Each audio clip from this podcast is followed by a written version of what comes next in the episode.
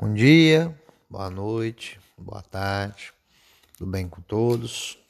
É, como eu tinha prometido, né? A gente vai dar início a alguns textos, né? Como eu tinha é, passado algum tempo, que era para me ter enviado durante a semana alguns vídeos, alguns áudios, né? A gente não teve, então eu vou acelerar um pouquinho é, hoje com alguns textos que eu já havia preparado e que era para ter sido soltado por semana e a gente não conseguiu. O episódio anterior era para ser gravado, era para ter sido gravado em vídeo, mas como eu falei, a gente não conseguiu é, fazer as duas coisas, então a gente vai continuando aí com o podcast. Eu vou pedir é, desculpa a vocês, porque eu estou iniciando esse trabalho. A gente às vezes tem alguma falha ou outra que a gente não sabe mexer ainda direito, mas está começando, né? A gente vai aprendendo devagarzinho aí. Não tem problema não. É, hoje eu vim falar com vocês um texto que eu falei um pouquinho sobre a verdade de cada um no outro texto e já tinha falado anteriormente várias vezes, né? E vamos é, vir da onde que partiu isso para vocês entenderem um pouquinho. Esse podcast chama Essa é a sua verdade. Esse essa máxima foi nos passado por um grande amigo trabalhador chamado Exu Capa Preta, tá? Ele que soltou essa aí pra gente num, num, um pouco a mais, vocês vão ver. Então vamos lá. Falaremos um pouco sobre esta frase. Quando ouvi pela primeira vez essa entidade a quem tenho maior respeito em uma gira, mudou muito os meus conceitos. Pense e reflita, por que ele soltou essa máxima? Isso aconteceu durante uma gira, a qual, se me recordo bem, perguntei sobre um procedimento adotado que estava sendo feito de uma forma diferente. Eu instintivamente o questionei sobre o ocorrido.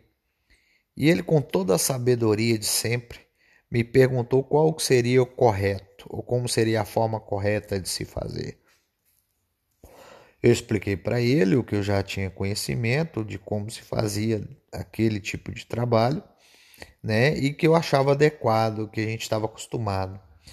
Ele simplesmente virou para mim e me disse: essa é a sua verdade. Não quer dizer que seja a minha. Pois bem, a gente está acostumado a encarar certos chamados à realidade de lições ou puxão de orelha das entidades. E há muito tempo eu aprendi como camono, que fui com muito orgulho, que a todo instante a maneira como as entidades nos chamam a atenção muitas vezes é uma forma de nos chamar a razão pois estamos acostumados com a receita de bolo, ou seja, um roteiro ou um procedimento que é de praxe ser feito. Desde aquela época, notei que os procedimentos que conhecia como normais ou como rotina foram alterando, começando ali, naquele momento, a se modificar e se tornarem personalizadas ou seja, tratando cada energia ou ser de uma forma única e com muita clareza. Foi se perdendo o dito tato das entidades. E neste momento começou a se abrir o véu da inocência daquelas pessoas que muitas vezes se procuravam o terreiro em busca de poções mágicas e até mesmo milagres. Hoje me vejo à frente de um trabalho iniciada há algumas décadas.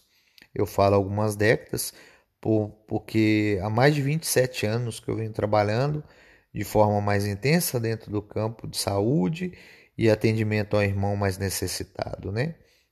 Bebi de várias fontes já no decorrer desse tempo, mas levando na mente o exemplo que sempre tive e o desprendimento, a ajuda ao próximo tendo nessa caminhada um apoio que a espiritualidade me enviou, de amor e de carinho, que é minha esposa, que vocês conhecem.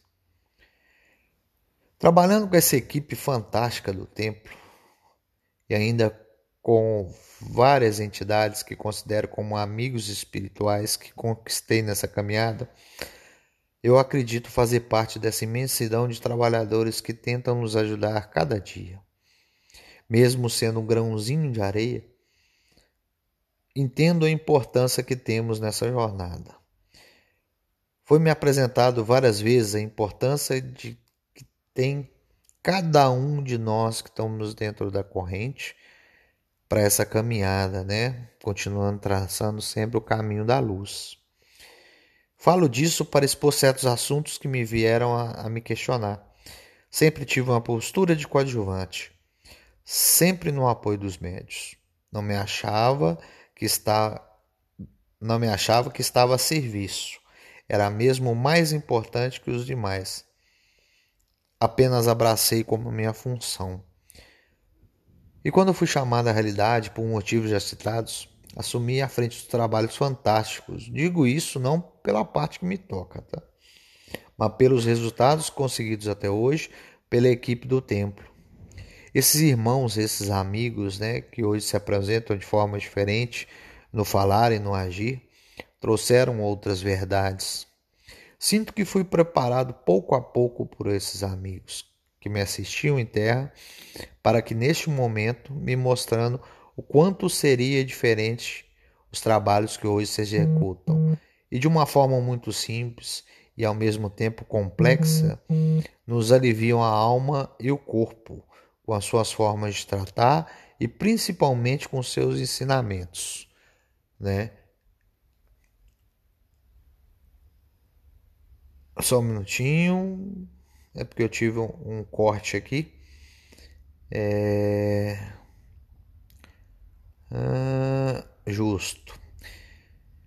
Confesso que fui o primeiro a questionar certas exclusões de preceitos por nós aprendidos e da necessidade de certos rituais. Mas com o tempo foi me apresentado foi me apresentado que muitas coisas iriam mudar e mudaram. Nada se foi perdido, apenas readequado nos princípios dos trabalhos mais dinâmicos e diretos, que hoje funciona muito bem. Nos preserva o que a gente conseguiu entender como médios, como pessoas e o mais importante, nos prepara de uma forma única e preciosa temos a necessidade, como ser encarnados, de urgência, de uma resposta mais imediata. E foram, fomos várias vezes advertidos que o nosso tempo é diferente do da espiritualidade. Outra fase marcante e bem atual foi dita por um amigo e conselheiro, o senhor José das Sete Esquinas. Nosso Zé. Dito com muito carinho, pois ele é o amigo de todos nós voltem às raízes. Esse jargão me remeteu a uma profunda reflexão e me levou à primeira frase já dita: cada um tem a sua verdade. Quais são as nossas raízes? Na minha humilde opinião, e no retorno do ser ao Criador e a tudo o que ele nos ofereceu, ou seja, nossa família, nossos filhos, nossos entes queridos, esse último também inclui a espiritualidade, pois se alguém ainda não souber, grandes parte desses espíritos que nos acompanham nessa, nessa nossa caminhada fazem parte de nossa família espiritual. E o voltar às, às raízes é dar a importância real àquilo que nos foi confiado por esse ser maior de sabedoria e amor, que é o amor ao próximo. O ser que caminha conosco e os remete que cada um tem a sua verdade, pois somos únicos, tanto como seres humanos, quanto no sentido que caminhamos, pois somos únicos, temos necessidades diferentes, ou seja, temos verdades diferentes. Então, voltemos às nossas raízes, encaramos com a serenidade a verdade de cada um de nós. É, esse texto foi me passado, foi praticamente discutido né, com o seu Zé, E eu deixo aqui esse recado a todos vocês, viu?